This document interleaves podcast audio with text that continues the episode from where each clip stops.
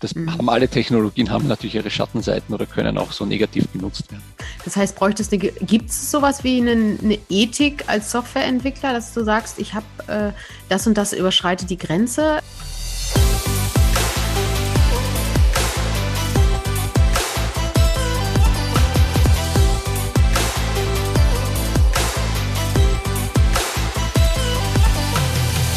Herzlich willkommen bei Gedankendealer, eurem Format für das Dealen mit inspirierenden Gedanken rund um die berufliche und persönliche Weiterentwicklung. Mein Name ist Christine und ihr wisst, wir laden Menschen zu uns ein, die mit ihrem Wissen, mit ihrer Arbeit die Welt ein Stückchen besser machen. Unser heutiger Gast ist Richard Seidel. Er ist schon fasziniert seit der Kindheit von Computern. Damals gab es noch kein Internet übrigens und äh, ist inzwischen Experte für das Thema Digitalisierung, Agilität, Software Engineering, also ganz spannende Themen, wo ich ehrlich gesagt nur an der Oberfläche Ahnung habe. Deswegen freue ich mich immer, wenn ich Experten zu Gast habe. Er hat inzwischen auch extrem viele Fachbücher zu dem Thema geschrieben. Und was ich besonders spannend finde, ist, dass was ihm wichtig ist, er sagt nämlich Technologie und Menschlichkeit, darüber müssen wir reden. Dass das nämlich nicht auf der Strecke bleibt, sondern dass das in den richtigen Fokus gehört. Und deswegen freue ich mich sehr, dass der Richie oder auch der Richard heute zu Gast ist. Herzlich willkommen bei Gedankendealer. Ja, hallo, danke für die Einladung. Ja, ich freue mich mega, weil du echt äh, ja einer der charmantesten Nerdys bist, die ich. Na, aber nicht, Nerdy ist immer so hört sich so negativ an, aber ich meine das total positiv. Ja, schön, danke, nehme ich auch gerne. Charmanter Nerd ist doch schön, ne? Ja, ne? Das klingt auch ganz gut, sehr gut. Ja, Richie, vielleicht, also ich, ich hoffe, ist das okay, wenn ich dich auch hier Richie nenne eigentlich? Natürlich. Ja, gut. Oder willst du so ganz im, in der öffentlichen Welt Richard genannt werden? Okay, Nein. gut. Ähm, ja, ich möchte gerne so ein bisschen wissen, ich habe gerade angesprochen, du hast äh, bist seit der Kindheit fasziniert. Gab es so, ein, so einen gewissen Schlüsselmoment, wo du, wo du gemerkt hast, oh, das ist meine Leidenschaft oder hat dir, haben dir deine Eltern vielleicht schon irgendwie in, einem, in, einer anderen Form das vorgelebt? Vielleicht kannst du uns da mal so ein bisschen reinholen. Ja, ja, also ich, ein bisschen Vorprägung gab es schon. Mein Vater war äh, selber Entwickler, Softwareentwickler bei HP, bei Hewlett mhm. Packard. Mhm. Das war ja damals noch ein Pionierjob. Ne? Da gab es ja noch äh, kann ich auf Großrechnern entwickelt und so. Also das war irgendwo in den 80ern. Und äh, hat aber immer so auch Testgeräte mit nach Hause gebracht. Und mhm. das war so der erste Kontakt, na, mal so diese, diese grün monochrom äh, Geräte da zu bedienen und da irgendwas drauf zu machen. Äh, und dann wirklich begonnen hat es dann mit dem ersten eigenen PC. Also da herumzuschrauben und herumzubasteln, das hat mir total viel Spaß gemacht. Und er hat mich da immer großartig gefördert, auch mit dem ganzen viel Geld in mich investiert, äh, dass ich hier auch die Möglichkeiten habe, diese ganze Technik für mich zu erforschen. Mhm. Ja, ist interessant, ne? weil so heute ist man so an dem Punkt, finde ich, wo man so ein bisschen guckt, dass die Kinder nicht zu viel an den Geräten sind ähm, weil sie ja doch eher auch in der Konsumentenrolle häufig sind und gar nicht so, wie du das eben gemacht hast, sich damit auch beschäftigt, versucht hast zu funktionieren, äh, wie das so mhm. funktioniert. Und ähm, ich glaube, dass das hindert aber manchmal wiederum Kinder auch wirklich diese Leidenschaft vielleicht auch zu entdecken, weil wir sowas, ja, Geräte, iPad und keine Ahnung, nicht zu lange, mhm. ähm, das ist zumindest auch so ein spannender Punkt, wo ich über, drüber nachdenke, was das für die Kids auch bedeutet, ja. Ja, die, das ist schon eine Gratwanderung gerade. Ne? Also wie, wie sehr man dieses, dieses, dieser Konsument, man ist es ja selber auch, oder ich bin es ja auch heute ganz viel. Ne? Äh, äh, wie kann man da noch so eine Kreativität da drinnen trotzdem haben und wie kann man auch Kinder dazu bringen, da die Strukturen zu verstehen, die dahinter sind. Mhm. Ne? Mhm. Äh, das ist natürlich schon, das wäre natürlich toll, wenn wir da hinkommen, dass diese, diese Technik dann auch von den Kindern damit Neugier erforscht wird ne? und nicht ja. nur mit. Ja, ich weiß gar nicht, ich, wer es irgendwie gesagt hat, dass es gar keine Digital Natives sind, sondern dass es Digital äh, also Konsumenten sind, also in dem Fall, ja. dass, sie, dass, mhm. dass, dass das eigentlich ein Missverständnis ist. Sie können ja. zwar die bedienen, aber sie haben eigentlich gar nicht die Technik dahinter verstanden oft. Ne? Genau, ja. Mhm. Naja, okay, so. Jetzt äh, würde ich ganz gerne mal wissen, also du hast dann angefangen zu schrauben und das hat sich dann komplett auch durchgezogen. Du hast gesagt, okay, äh, das ist es irgendwie, bist, glaube ich, Softwareentwickler auch geworden, ne? Mhm, genau, ja. Ich habe dann mir autodidaktisch das Programmieren beigebracht. Mhm. Ne? Das, äh, in, der, in der Schule gab es dann schon mal so, ein, so einen leichten Hauch, einen Lehrer, der sich auch damit ein bisschen auskannte und der hat uns da auch, auch, auch gefördert und äh, so habe ich das Programmieren gelernt und dann, als ich mit der Schule dann auch irgendwann mal fertig war und mit meiner ganzen äh, Ausbildung auch und dann habe ich daraus einen Beruf gemacht und bin Programmierer geworden. Ja. Ja, es ist in interessant, dass so viele Programmierer sagen, das habe ich mir autodidaktisch beigebracht oder es ist, Ja, es ist, für mich sind es immer so zwei Riesen, also ein Riesen, ich könnte, ich wüsste gar nicht, wo ich da anfangen soll, aber wahrscheinlich äh, muss man irgendwo anfangen und dann kommt man auch rein. Ne? Genau, genau. Ja. Wobei die Hilfestellungen heute, also wenn man sich heute dem, dem reingibt, sind ja noch viel, viel besser. Man hat ja ganz, äh, ganz viele Möglichkeiten über Kurse, über mhm. sagen wir, betreutes Lernen, auch in, selbst in den, in den Programmiersprachen. Früher war das ja noch wie so ein, einfach ein Text, den man geschrieben hat und dann versucht hat, das den, den Laufweg zu bekommen. Da gibt es ja heute schon viel Support, auch von den mhm. Tools und von den Werkzeugen. Mhm. mhm. Und wenn wir, wir haben ja gesagt, wir, wir wollen zum einen heute die, diese Folge so ein bisschen auch widmen, wie es global aussieht und wo wir da so stehen. Ähm, jetzt bist du an einem Punkt, hast mehrere Bücher auch geschrieben, kriegst natürlich die Trends auch mit, so was passiert so in der Welt. Man hat dann so als ich zumindest als mehr so Laie, dass immer das Silicon Valley im Kopf. Wahrscheinlich ist das gar nicht mehr so. Das äh, gibt es wahrscheinlich schon chinesisches Silicon Valley, ähm, was, man, was ich persönlich noch gar nicht so auf dem Schirm habe. Magst du uns mal so ein bisschen reinholen? Ähm, wo, wo gibt's, was ist so gerade in Sachen Technologie, Digitalisierung so der Punkt, den wir vielleicht als Laien oder ich würde mich jetzt einmal so bezeichnen, gar nicht so auf dem Schirm haben? Mhm.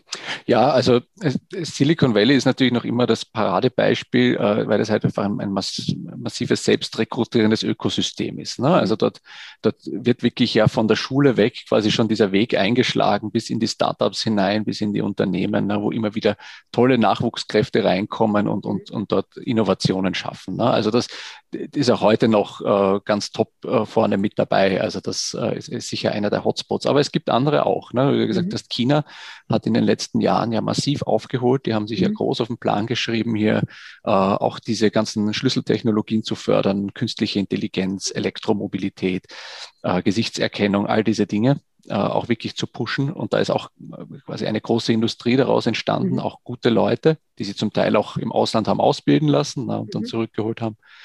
Aber auch in Israel zum Beispiel gibt es auch eine ganz große Technologieszene, mhm. äh, die sehr, sehr massiv auf, äh, mit Innovationen arbeitet.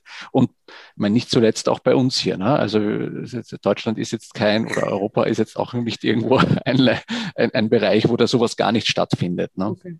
Ja, man hört immer nur so viel politisch auf politischer Ebene, dass es eben, dass wir da fast schon Entwicklungsland sind in vielen Themen. Ja, also das ist, es ist in, in Deutschland jetzt nicht so einfach. Ne? Also es wird, äh, also ein, ein Startup muss echt mit einer Idee auch, auch gut, gut Durchhaltevermögen haben, um hier Gelder zu bekommen, um hier auch die Innovation vorwärts zu bekommen, äh, um diese ganzen bürokratischen äh, Wege zu bestreiten, die es halt einfach bei uns braucht. Ne? Das ist mhm. schon eine, eine Hinderer, äh, das ist in, in, vielen Beinen. Und in der öffentlichen Wahrnehmung auch einfach äh, schwierig, weil wir ja, sagen wir, als Land auch mit Digitalisierung jetzt in den Schulen oder in Behörden jetzt gerade nicht so die Vorreiterrolle sind. Ne? Mhm, mhm. Was würdest du denn sagen, sind so die, so, warum hängen wir jetzt so hinterher? Ich meine, wir waren ja in vielen Industrien immer Vorreiter. Und ähm, jetzt hast du angesprochen, Bürokratisierung ist ein großer Punkt, weshalb auch vielleicht noch innovative Ideen gar nicht erst so weit kommen, dass sie überhaupt in Entwicklungsstatus kommen. Ähm, ist, ist es auch ein, sage ich mal, ein Mindset-Problem in Deutschland? So, hey, wir, wir sind ja schon, wir sind die Deutschen, ähm, äh, wir müssen uns da, wir müssen da gar nicht so viel Gas geben, werden das bestimmt automatisch schaffen. Gibt es da auch äh, was, was uns da bremst?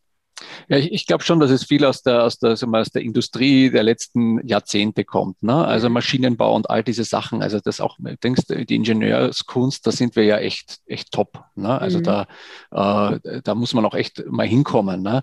Und ich glaube schon, dass dadurch auch eine gewisse Trägheit eingesetzt hat und dieser Sprung in Richtung Software eher so ein bisschen mitgemacht wurde, aber eben nicht bewusst gegangen ist. Mhm. Ne? Also so die großen Unternehmen, äh, die jetzt in den Markt strömen, so wie Tesla oder, oder so, die sehen sich als Softwareunternehmen. Ne? Die mhm. haben eine ganz eine andere Sicht auf mhm. ihr Geschäftsmodell ne? und sehen sich eben nicht als Automobilkonzern. Ne? Und mhm dieses, dieses, dieses Mindset, dieses Bewusstsein entsteht bei uns erst jetzt mit der Zeit, dass man eigentlich mhm. viel mehr auf diese Softwareentwickler gucken muss und schauen muss, wie kann ich da noch Wertschöpfung in meine Prozesse und in meine Produkte reinkriegen. Mhm. Ja, ein spannender Aspekt, weil ich meine, wenn du so ein eingestandenes, äh, Jahrzehnte altes oder 100 Jahre altes Unternehmen hast, wie jetzt irgendwie die, die Automobil, einzelne Automobilfirmen bei uns in Deutschland, die jetzt von wir sind Automobilhersteller, auch äh, zu switchen auf, ich bin ein Softwarehersteller, einfach ähm, bei, bei jedem einzelnen Mitarbeiter, der vielleicht auch schon 40 Jahre da arbeitet, das, ja. ist, das ist ja auch nichts, was du irgendwie so schnapp machen kannst. Hm, die fallen ja auch nicht vom Himmel, ne, die Softwareentwickler. Ne? Ja. Ne? Also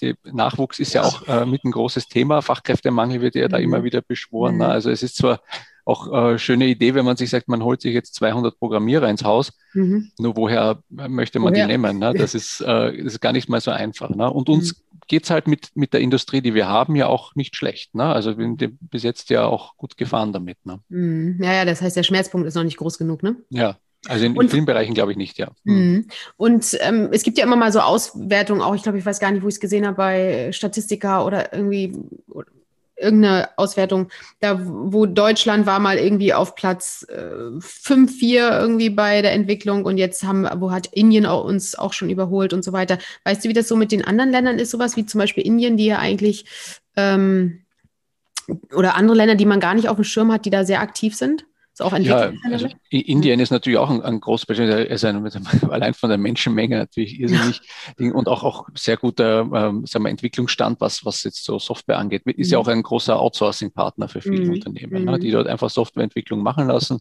zum günstigen Preis äh, oder auch die, die Prozesse rund um, um Softwareentwicklung, Qualitätssicherung. Also da passiert natürlich auch viel, auch in Osteuropa. Ne? Also da wird mhm. viel auch, auch Outsourcing in betrieben ne? und mhm. entsteht natürlich dann auch Know-how dadurch. Ne?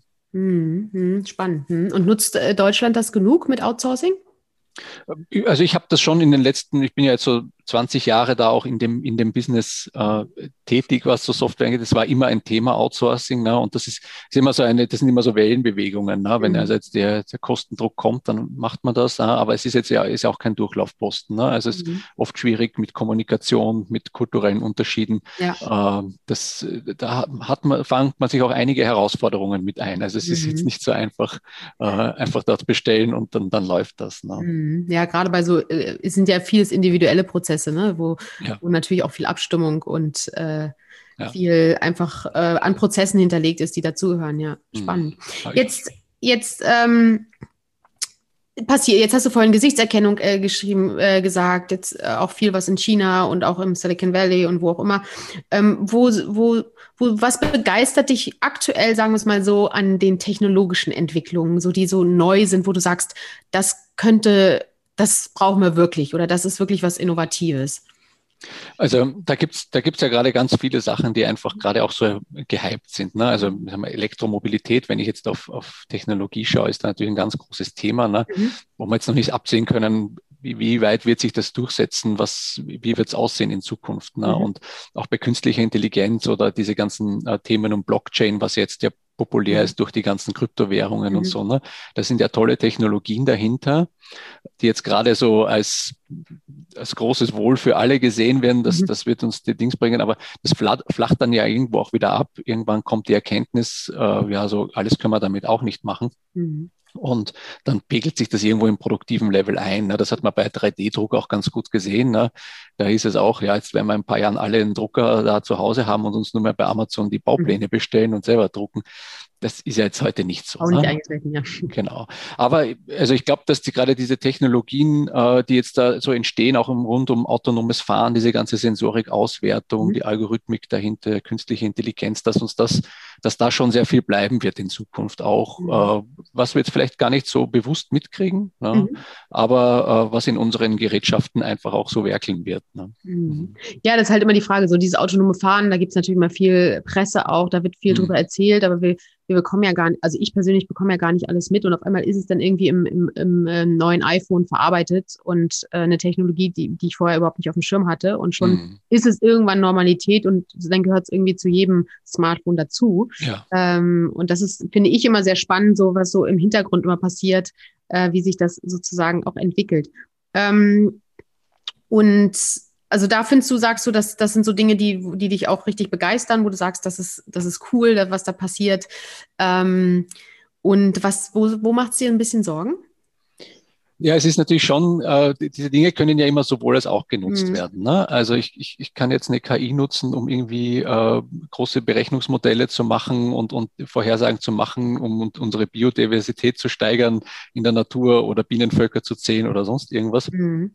Aber ich kann es natürlich auch massiv für, für Überwachung und Verhaltenssteuerung nutzen. Ne? Also das, mhm. äh, dieses, das Beispiel äh, Social Dilemma, der Film, der auf Netflix äh, mhm. letztes Jahr war, der, der, sehr klar gezeigt hat, wie die ganzen Social Media Kanäle eigentlich versuchen, unsere Aufmerksamkeit zu bündeln, damit wir da bleiben und äh, uns dann auch zu lenken. Ne? Mhm. Äh, und das ist, das, da mache ich mir schon Sorgen, weil das, ich meine, die Frage, die Technologie ist natürlich da so weit vorne, da kommt irgendeine Regulatorik ja nicht hinterher. Ne? Also mhm. bis da irgendwo äh, politische Ak Aktivitäten da passieren, ist das Ding, also es muss irgendwie die Steuerung auch irgendwie aus uns entstehen, äh, dass das auch in die richtige Richtung geht. Ja? Mhm. Also die das mhm. haben alle Technologien, haben natürlich ihre Schattenseiten oder können auch so negativ genutzt werden. Mhm. Das heißt, bräuchte es eine, gibt es sowas wie eine, eine, Ethik als Softwareentwickler, dass du sagst, ich habe äh, das und das überschreitet die Grenze? Ähm, ich meine, das, diese Ethik müssten ja eigentlich sowieso jede Firma haben, die auch Fleisch oder sonst was verkauft, macht ja auch, haben ja auch nicht unbedingt die höchsten Ethikkriterien. Ähm, aber gibt es sowas in, im Bereich der Softwareentwicklung? Ja, also ich kenne ich kenn ganz viele Softwareentwickler, die von sich aus schon diese Moral mit haben. Also ich, ich kenne mhm. überhaupt keinen, der da irgendwie böswillig agiert. Und ja. ich unterstelle das auch gar nicht, auch diesen großen Konzernen nicht, dass die das, mhm. Äh, dass da einer oben sitzt und sagt, jetzt werde ich mir die, ziehe ich mir da hier als Rattenfänger alle da zusammen. Und dann ja. ist, das ist, es ist ja auch das immer mit guter Absicht da dahinter, äh, mhm. ihr Produkt vorwärts zu bringen, Innovation zu schaffen. Und natürlich in der ganzen Technologie- und Softwareentwicklung ist es natürlich schon so, man ist so begeistert von den Möglichkeiten, die da entstehen, ne, dass man äh, vielleicht einfach nicht genau genug hinschaut, was mhm. Damit eigentlich noch alles passiert. Ne? Mhm. Und vielleicht noch gar nicht abschätzen kann dann in dem Moment, wenn man es erstmal genau. in den genau. Markt bringt sozusagen. Ja. ja. Mhm. Und äh, ja, auch mit dem Abschätzen. Ich meine, jetzt gab es von, von Elon Musk ja auch die, die genau diese Krypto-Geschichte, dass er sagt, das ist einfach ihm ökologisch ähm, auch nicht okay, für ihn nicht okay. Ja. Ähm, wie ist das grundsätzlich bei der Softwareentwicklung? Ist das jetzt nur der Bitcoin oder beziehungsweise nur Kryptowährungen, die jetzt auch sehr, sehr stark natürlich äh, Energiefresser sind? Oder ist das allgemein in vielen Bereichen der Digitalisierung? Ja, also es ist natürlich alles, äh, das, das, Internet ist mittlerweile halt einfach ein riesen Stromfresser geworden na, und das wird auch, auch immer mehr und jetzt natürlich gerade solche ähm, sagen wir, Spezialthemen wie Blockchain, dieses Mining und sowas ist gigantisch, was mhm. das an Strom Kosten braucht. Ne? Und äh, die Rechenzentren, wo wirklich viel passiert, jetzt bei Apple, bei Google, äh, Amazon äh, ist einer der größten Infrastrukturanbieter, ja. äh, die versuchen natürlich schon auch da irgendwo auf ökologische Maßnahmen zu setzen, ne? um das quasi hier das Ding, aber generell wird uns das, das Thema immer mehr beschäftigen, ne? weil das natürlich mhm. auch äh, eh in der Produktion, also unsere ganzen Handys äh, gigantischer Ressourcenfresser sind natürlich, ne? mhm. aber auch im Betrieb. Ne? Und das mhm kriegt man natürlich so nicht mit. Ne? Wir schauen hier in, in, in die Aufzeichnung rein, ne? was da an, an Strom gebraucht wird da dazwischen und mit der Aufzeichnung ganzen das, das sieht man ja so als Konsument ja auch nicht. Ne? Nee, und man hat das Ding trotzdem den ganzen Tag an ne? und läuft irgendwas oder ja. zieht irgendwas runter. Ja, ja, ja das ist, äh, wir diskutieren immer über Flugzeuge und sonstiges, ne? Ähm, und wahrscheinlich müssten wir so langsam auch mal ein anderes, einen anderen Topf aufmachen, ne? Ja, also da ist, da darf man schon mal gut hinschauen. Ne? Mhm. ja. Mhm. mhm. Detox hat dann nochmal eine andere Bedeutung, also ja. nicht nur in dem Fall dann auch. Ja, okay, okay. Jetzt sagst du zum Beispiel auch, ähm, das hatte ich bei dir auf der Website gesehen, ähm, es gibt so so zwei, also jetzt haben wir so ein bisschen ja schon angesprochen auch, es gibt aber auch trotzdem, sagst du, glaube ich, zwei Lager. Also, das gibt so die Technokraten, die wirklich dieses Technische, die vielleicht auch den, gar nicht den Blick für den Menschen in dem Moment haben. Und dann gibt's ähm, die Seite, die sagt, oh Gott, äh, Maschinen, das ist alles für uns der Untergang, wir müssen doch Mensch bleiben und mhm. die, die nehmen uns ein. Ähm, ist das manchmal so ein bisschen, je nachdem, wie stark die Presse auch irgendwas pusht, dass, dass dann sich die, das eine Lager größer wird wie das andere? Oder wie, wovon hängt das so ein bisschen auch ab? Ja, also das ist natürlich schon äh, ganz viel auch, auch was, was in den Medien gesagt wird, na, mhm. natürlich auch die eigene Erfahrung, die da reinkommt und wo man, in welchem Kontext man sich bewegt. Ne? Aber es ist, also, diese zwei, diese zwei Lager sind ja, repräsentieren ja das, was in der Zukunft Realität und wichtig ist. Ne? Technologie, das wird nicht mehr weggehen. Mhm. Das Thema Digitalisierung ist auch immer in allen Studien natürlich das Zukunftsthema, was uns jetzt beschäftigen wird. Ne?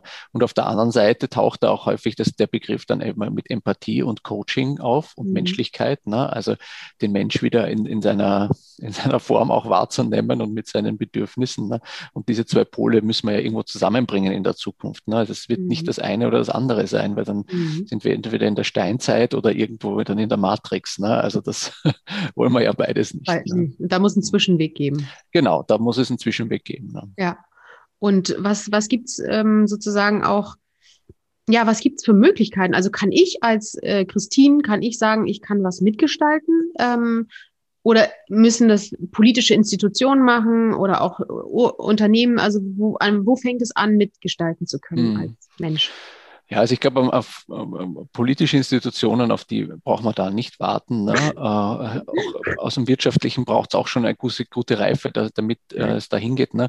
Für uns selbst ist natürlich, äh, hat es quasi zwei Aspekte. Das eine ist, äh, so generell die persönliche Entwicklung da weiterzubringen, weil dieses Zusammenbringen der zwei Dinge funktioniert nur, wenn ich mich persönlich auch da rein entwickle und eben mhm. von diesen Standpunkten das eine oder das andere ist gut oder schlecht löse, äh, mhm. damit ich das auch irgendwie für mich nutzbar machen kann und mhm. bewusster auch nutze. Ne? Also eben nicht mehr nur dieser Konsument bin, der dann einfach vor sich hin dadelt, sondern wirklich zu schauen, was kann ich denn mit diesen Strukturen dahinter machen? Was kann ich, äh, Dings und diese Neugier zu entwickeln, ne? Mhm. die äh, ich in der Kindheit auch Gott sei Dank schon mit, mit hatte und die auch heute ja auch viele Jugendliche und Kinder haben, mhm. äh, da mit dieser Technik auch ein bisschen spielerischer umzugehen und das nicht nur so als, uh, ich habe Angst vor diesem Ding, äh, sondern einfach mal ausprobieren und äh, sich halt mal vielleicht mal ein paar Euro zu investieren in so ein Krypto-Ding, einfach um zu verstehen, wie funktionieren mhm. denn da die Abläufe dahinter. Mhm. Ne? Mhm. Und ich glaube, das ist schon etwas, äh, wo man, wo man einfach die Fronten aufhärten muss. Ne? Und auf, mhm. also so die, die Technikliebe zu entwickeln ne? und die Menschenliebe auf der anderen Seite auch. Ne? Also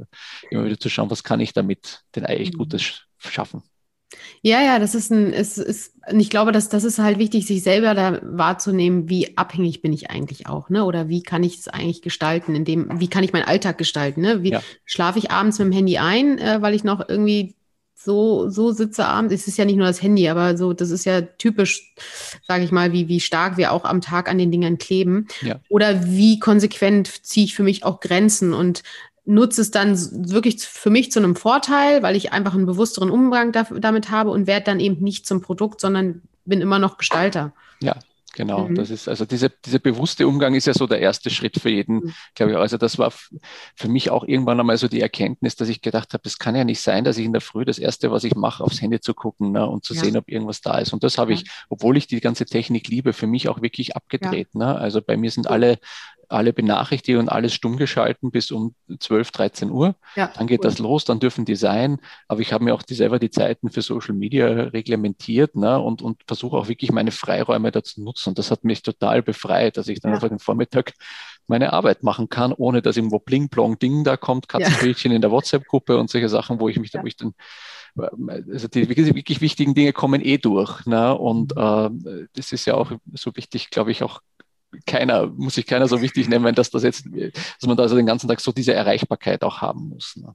Ja, total, total wichtig. Ja, ich habe auch einiges, also ich, ich, ich ändere so sukzessive, habe keine E-Mails mehr auf dem Handy, weil ich hm. sage, entweder das mache ich dann am Laptop, ich muss nicht zwischendurch die irgendwie nur konsumieren.